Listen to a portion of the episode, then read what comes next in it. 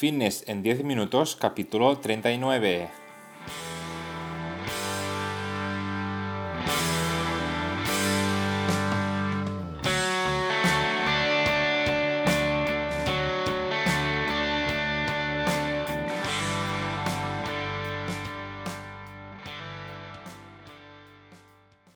Bienvenidos un día más, un episodio más a Fitness en 10 minutos, capítulo número 39 del día 12 de octubre de 2020.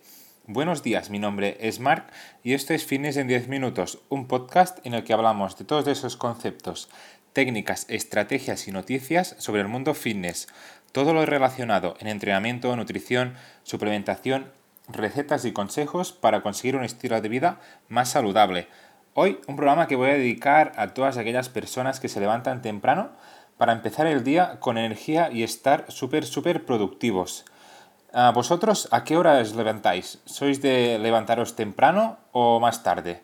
Yo en mi caso realmente me he acostumbrado a levantarme a las 7 cuando anteriormente lo hacía a las 8 y ah, al cambiar este mi horario pues realmente me va muy bien ya que tengo más tiempo para hacer mis cosas y realmente no me noto para nada cansado. Así que el cambio fue muy, muy, pero que muy bien, muy bien. Así que si alguien se lo está pensando en levantarse más temprano, realmente se lo recomiendo porque se va a notar mucho más productivo. Hoy un programa donde vosotros sois los protagonistas con vuestras preguntas. Estoy encantadísimo de ir recibiendo preguntas y dudas casi a diario ya que realmente se nota que hay interés en mejorar tanto en aspectos de entrenamiento como de alimentación para conseguir una mejor salud y también una mejor condición física. Pero antes, como siempre, en el momento spam, comentaros que en marpadrosafit.com tenéis cursos para aprender sobre entrenamiento y nutrición. Básicamente encontraréis todo lo que necesitáis para mejorar vuestra salud de una forma sencilla y muy detallada. Cada semana tenéis un nuevo curso y si me queréis proponer algún tipo de curso con este, pues me lo podéis comentar en el apartado de mi página web, que es el formulario de contacto, donde es el marpatrosafit.com barra contactas. Y ahora sí, sin más dilación, vamos con las preguntas de hoy. Tengo unas seis anotadas aquí en esta hoja de cálculo. Y vamos ya con la primera, que es la de José, que nos dice, buenos días, Marc, tengo una duda para el podcast y es que en breve me voy a apuntar al gimnasio por primera vez en mi vida, sobre todo porque necesito ganar fuerza en los cuádriceps por una lesión. Como nunca he ido, no conozco a nadie de mi zona, por lo que iré solo. La duda es la siguiente, ¿qué debo tener en cuenta antes de apuntarme? He decidido que haré dieta sana y la cantidad que me pide el cuerpo.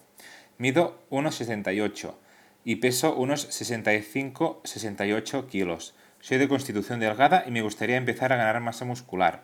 ¿Qué me recomiendas? Muchas gracias. Pues bueno, en este caso, antes que nada, José, tener en cuenta que sales de una lesión, así que si has terminado realmente toda tu recuperación con tu fisio, pues empezar poco a poco con entrenamientos de fuerza enfocados al tren inferior, que es lo que el objetivo que tienes para ganar masa muscular y ganar fuerza y luego ir poco a poco pues incrementando el peso, incrementar las repeticiones, incrementar también la intensidad de tus entrenamientos.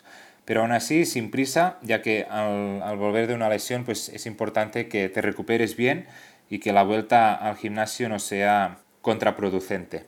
Y si además quieres ah, aumentar tu masa muscular de forma general, lo que tienes que hacer también es eh, estar en superávit calórico, es decir, comer más de lo que estás, de lo que estás quemando. ¿vale? Estos son, serían los, los aspectos claves que te diría si quieres empezar de nuevo o, por primera vez en el gimnasio. ¿Vale, José? Si te queda alguna otra duda al respecto o que no te haya respondido, me la puedes volver a, enviar y de nuevo te voy a volver a responder sin ningún tipo de problema, ¿vale, José? Bien, vamos con la segunda pregunta que es la de Sara que nos dice, hola Marc, te dejo mi duda por si la puedes responder. Claro que sí, para eso estamos. Estoy haciendo unos 8-10 kilómetros corriendo y me paro en un parque a hacer dominadas y abdominales colgadas de los aparatos que hay en él.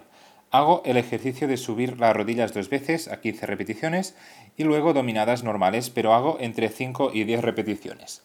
El problema que veo es que los abdominales noto que trabajan, pero en los brazos no me salen ni agujetas. ¿Crees que está bien esta rutina tres veces por semana? ¿Debería hacer otra cosa en vez de dominadas? Mi objetivo es estar en forma. Gracias. Pues bueno, Sara, yo lo primero que te diría es que no por no tener agujetas no quiere decir que no estamos trabajando, todo lo contrario. Las agujetas no nos están indicando que hemos hecho un correcto entrenamiento, todo lo contrario. ¿Vale? Entonces, para, en este caso, mm, no te debes centrar en el nivel de agujetas que tengas el día siguiente para conocer el, para conocer el tipo de entrenamiento que has hecho el día anterior.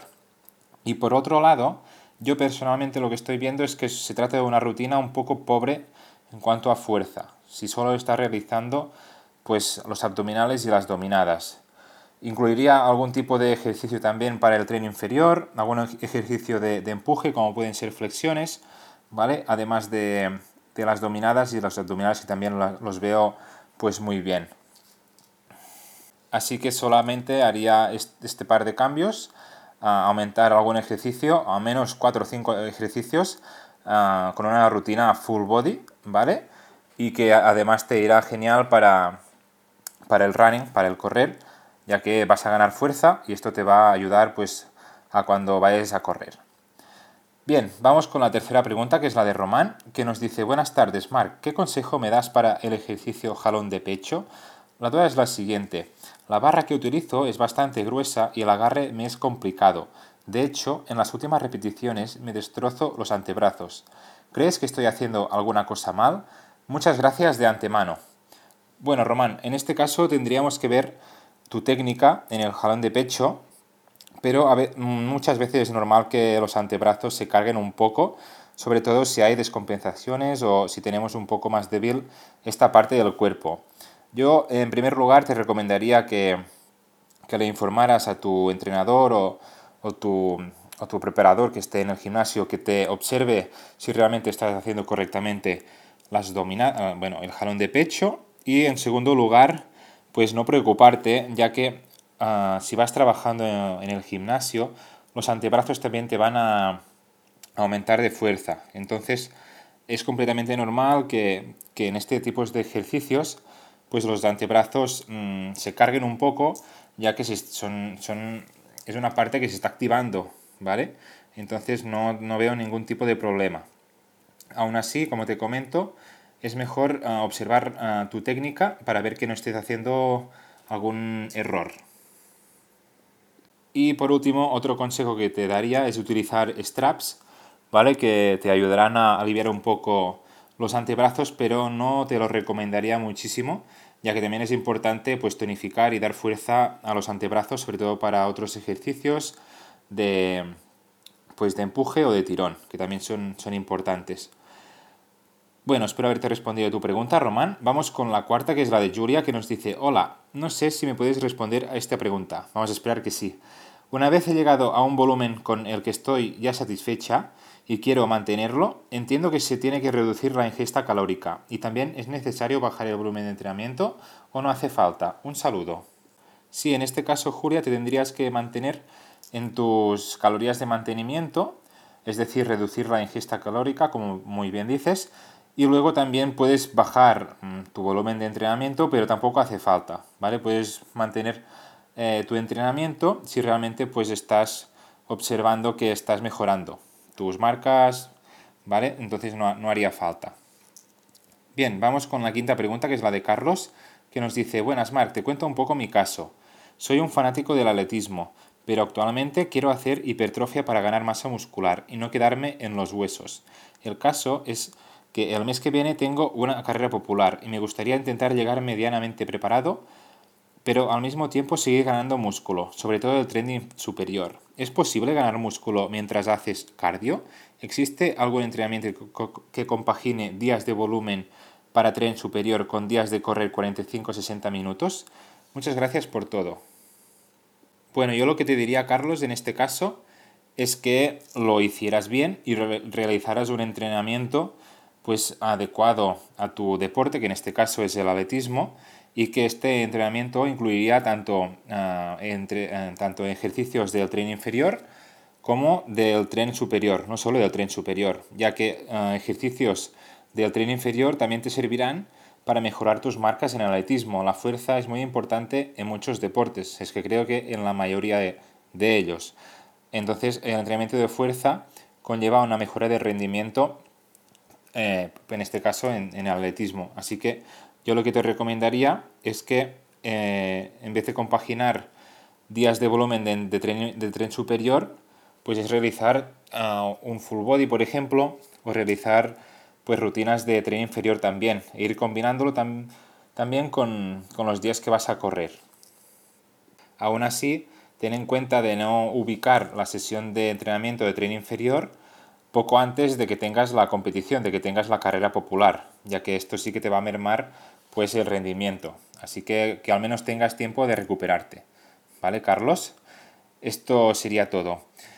Bien, vamos ya con la última, que me estoy pasando del tiempo, que es la de Joana, que nos dice, tengo una duda bastante seria, ya que llevo un par de días con bastante dolor en el codo. Y hoy me tocaba torso, y el dolor en press con mancuernas ha sido bestial, y he tenido que terminar el entrenamiento. Un compañero del gimnasio me ha recomendado que tome gelatina, y a la hora de ducharme he notado que con el calor se me pasaba y con el frío me aumentaba. ¿Qué puede ser, Mark? No suelo realizar estiramientos para calentar, pero hago flexiones, fondos y dominadas para activar el organismo. Si me puedes ayudar, te lo agradeceré muchísimo. Pues bien, Juana, en este caso yo lo que te recomendaría, en, primer lugar, es que descansaras, ya que se trata de un dolor que puede, puede aparecer uh, ocasionado por los ejercicios de fuerza, por la presión que hay intraarticular. Y entonces también otro consejo que te daría es que acudieras a tu fisio de confianza para que te mire y para que te, para esto, para que te eche un ojo y realmente te, te confirme qué, qué tienes y qué puedes hacer en tu caso. Ya que sí que es verdad que este tipo de, de dolores son realmente molestos, sobre todo cuando estamos realizando ejercicios de fuerza. A mí me, pas me pasó una vez y realmente tuve que descansar al menos unos cuatro o cinco días para que se aliviara el dolor y, y eso. Que en, en, tu caso también te recomiendo lo mismo, que descanses al menos una semana y que acudas a, a tu fisio, a tu médico, que te haga una exploración de, de, este codo y que seguro que te va a dar alguna solución al respecto. ¿Vale, Joana? Pues muy bien, señores, hasta aquí el programa de hoy, el episodio 39 de Fitness en 10 minutos. Este me ha pasado un poco de tiempo, pero quería terminar las 6. Espero que os hayan servido mis respuestas a todas vuestras preguntas y que os haya dado un poco de luz a vuestros problemas. Ya para terminar, como siempre, comentaros que me haréis súper contentos si os apuntáis a este podcast y también estaré encantado si os lo compartís en vuestras redes sociales o incluso si dejáis valoraciones de 5 estrellas en, mi en mis plataformas, que son iTunes, iVoox y Spotify. Yo a cambio voy a publicar de forma regular cada lunes, ya lo sabéis, para no perder la costumbre y crecer juntos en esta super aventura. Gracias por siempre estar ahí al otro lado, escuchándome y apoyándome. Nos escuchamos el próximo lunes. Que tengáis una super semana.